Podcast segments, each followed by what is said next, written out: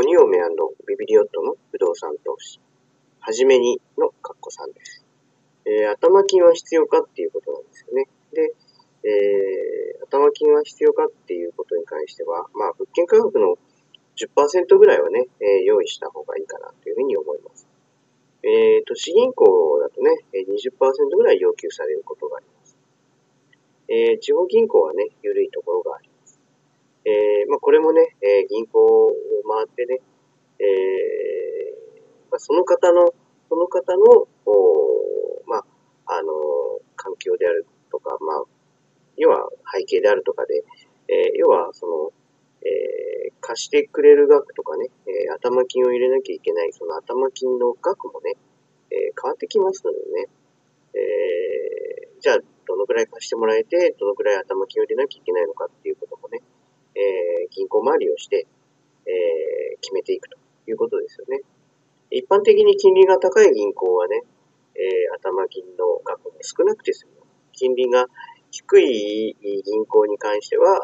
頭金も多く入れないといけなくなります。まあ、大体そういう基本的なところはありますけれどもね。えー、まあ、銀行によってはそんなことを言わないで、ごく緩くいっぱいもありますね。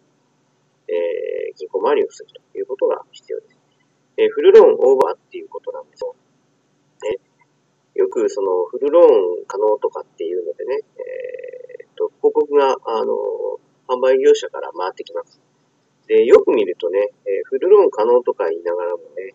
え利回りがまあ8%程度ぐらいだったりするわけですよね。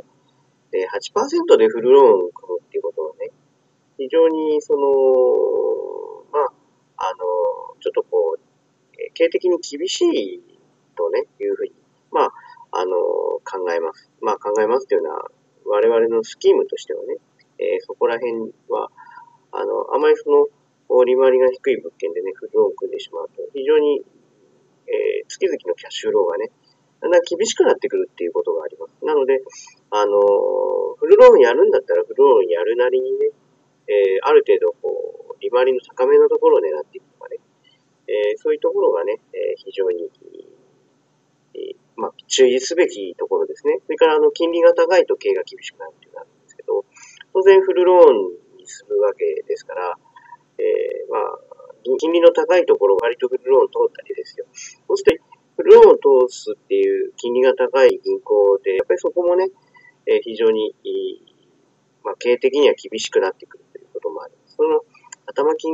が最初用意する金額が少ないからといってね、え、先行きいいかというと、そこは微妙なわけですよね。なので、えー、ローン、オーバーローンの場合には、金利やその、物件のね、収益性、要は利回りの方で考えながら、えー、導入するという必要があります。その辺のね、えー、と、数字についてはね、えー、後々、えー、またお話をしたいと思います。